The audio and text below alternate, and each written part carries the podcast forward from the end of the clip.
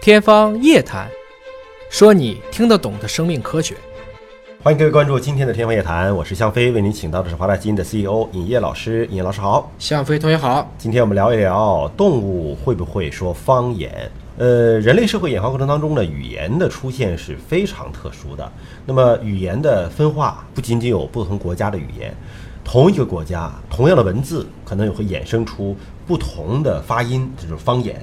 那么，动物存不存在方言呢？比如说，美国的猴子跟中国的猴子，他们弄到一块儿去了，能说到一块儿去吗？未必彼此能明白我们是要干什么吗？真的未必。哎，今天呢，就是呃，来聊一聊这个话题。这个也是基于一个实验啊，这是美国的宾夕法尼亚大学心理学嗯家九三年就做过一个非常经典的实验。对他把一只刚出生的恒河猴，嗯，和一只刚出生的日本猕猴，嗯，偷偷的进行了对调，就等于恒河猴的父母养的是日本猴，日本猴的父母养的是恒河猴。嗯，你想这是刚出生的猴嘛？对，相当于一个黑人小孩儿塞给尹烨老师家了，从小养着。那我相信他的生活习惯、语言肯定就是跟你一样了，对吧？因为你这个跟饲养环境有关系了。对我们当时说过啊，这个 FOX2 基因是当时所谓人猿之间相异别，使得人可以去实现复杂的生态功能，配合自己的口腔周围的肌肉，使人类产生了一种语言工具的基因突变。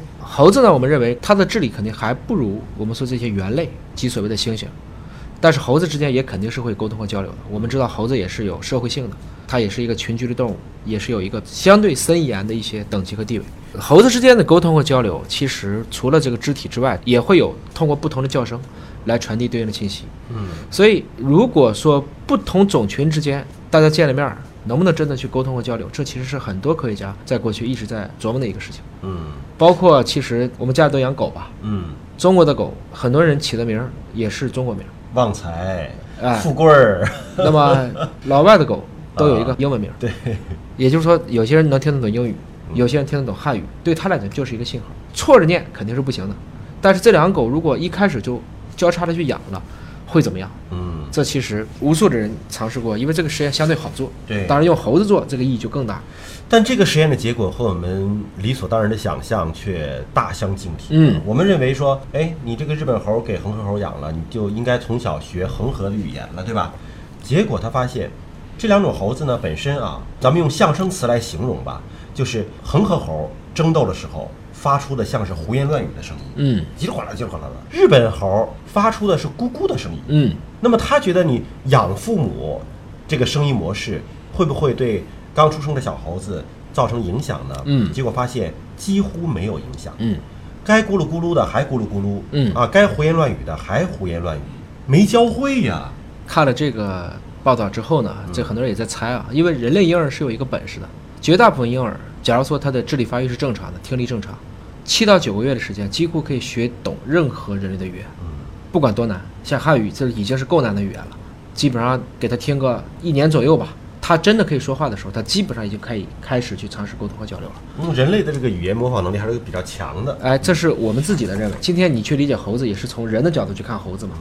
所以呢，就是对于大部分动物而言，这个结论就是在于它们可能更像猴子，而不像人类。嗯它们是天生就知道我的这种发声是一种本能，我跟环境的影响就不像人类这么它大。的发声器官结构就注定了就是这么叫。就是说，没有形成像人类一样的很强大的可塑性。嗯这种可塑性就是我们说的，为什么人类可以形成如此复杂的一个语言和文字的沟通系统。嗯，所以说把猴子归为动物嘛，虽然是灵长类，还没归到人类。但不排除还是有会说话的动物，对吧？我嗯们知道了很多的鸟类，很多的海豚，其实它的这种语言体系，有一些实际上像这个八哥、鹦鹉，它就是可以说人话。嗯虽然它不懂是什么意思，但是至少从声带的模拟来看，它已经比较接近了。呃，从零五年开始呢，丹麦的奥胡斯大学的研究嗯员谢恩杰罗开始频繁的去研究抹香鲸。嗯，每年都要花两个月到四个月的时间研究抹香鲸。对他是希望记录和比较抹香鲸的这个鲸鱼的叫声。嗯哼，结果他最后发现，全世界的抹香鲸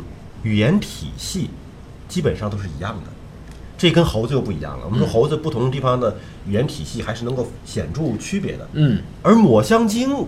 是不是跟人抹香鲸体型大、数量少有关系啊？有可能。而且全球的我相生信都活是的亲戚。生活的环境又相对简单，它不像猴子，猴子的分布是极广的，嗯它是有一种通用的模式，在这种通用模式下，可能会有一些各自性的特点，就是在共性当中是有个性的。你看他这个研究啊，就说全世界的抹香鲸呢有着一个共同的语言的基本模式，叫咔嗒，就是说鲸鱼的叫声基本都是咔嗒咔嗒的。但是它也是到各个地区研究，发现不同地区的抹香鲸也有着各自的地域性的语言模式，对，就都是咔嗒，都是咔嗒，但是这个这么咔嗒，那个那么咔嗒，又不同。就是我们这么理解，它比猴子来看的话，那它可能这背景几乎还是相同嗯，的。最起码我能知道这就是抹香鲸了，它咔嗒。对，但它的意思就是说，它可能就像普通话，比如说广普、港普、东北普、川普，嗯大家可能每个地方虽然讲的普通话彼此能懂，但是在语音语调发声的习惯上还是有区别的。嗯。所以他是说，我可以根据这个不同的咔嗒声，甚至判断这个抹香鲸最开始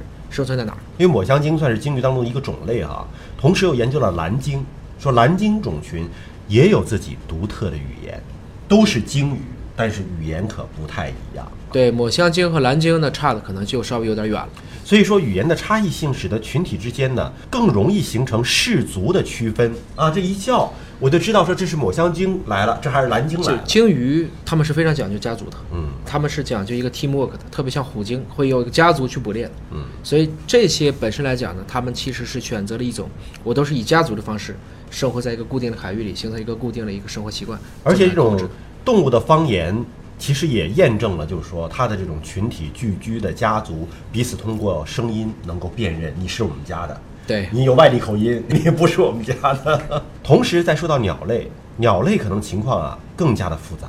我们感觉鸟是一类，但你想想，千奇百怪的鸟那么多种，每种鸟的叫声其实都是各不相同的。鸟类，保守估计至少有一万种。嗯，一万种大大小小、各种各样、五颜六色的鸟。我最近见到一种鸟，它会变色，就像变脸一样的，可以嗯自己根据自己羽毛的这种反射，可以产生这个五彩缤纷的颜色，嗯这都是存在的。哪怕是同一种鸟类，可能会有不同的口音。对，呃，美国大部分地区都分布着一种白冠麻雀。嗯，那么八十年代呢，人们就研究出说，可能有十种不同的白冠麻雀的口音。而美洲画眉鸟的叫声呢，是越往西边去啊，低音越多啊， 越往东边高音越多。嗯，那么居住在城市里的和居住在乡村的啊，城里鸟、乡下鸟口音也各不相同。它因为这个背景不一样嘛，城里的这个声音大嘛，所以噪音它大肯定嗯高音就得多，对吧？西部相对比东部来空讲，这个落后一点。所以它这个鸟类可能就更喜欢用这种低沉的、传播力强的这种声波去交流。啊嗯，当然了，还有就是会飞但不是鸟类啊，属于哺乳动物的蝙啊蝠。对，蝙蝠，我觉得它不是发送这种超声波吗，超声波是为了感知猎物、感知洞穴，但啊蝙蝠也叫，对吧？对对也有语对言。对，是的，蝙蝠的这种语言学习能力呢，也是很强的。蝙蝠呢，是为了定位不同的猎物，可以发出不同的声音。它很多是超声波。这其实就是近乎于一种可以表意的语言了。对发现蜘蛛什么叫，发现什么鸟类什么叫，对，其实很多人知道的这个像几指昆虫，就是根据这个蚂蚁和蜜蜂这种踏入者它跳的舞，就可以判断现在是个什么情况。嗯。它们确实是可以根据它遇到的情况产生一些对应性的行为。我们不知道这种行为到底是属于就是条件反射，它固定下来了，还是说它真的可以有一个习得的过程。嗯，这也是很多科学家一直在争论的一个焦点。好，今天节目就这样了，感谢各位的关注。了解更多生命科学知识，请关注“尹哥聊基因”的微信公众号。下期节目时间我们再会。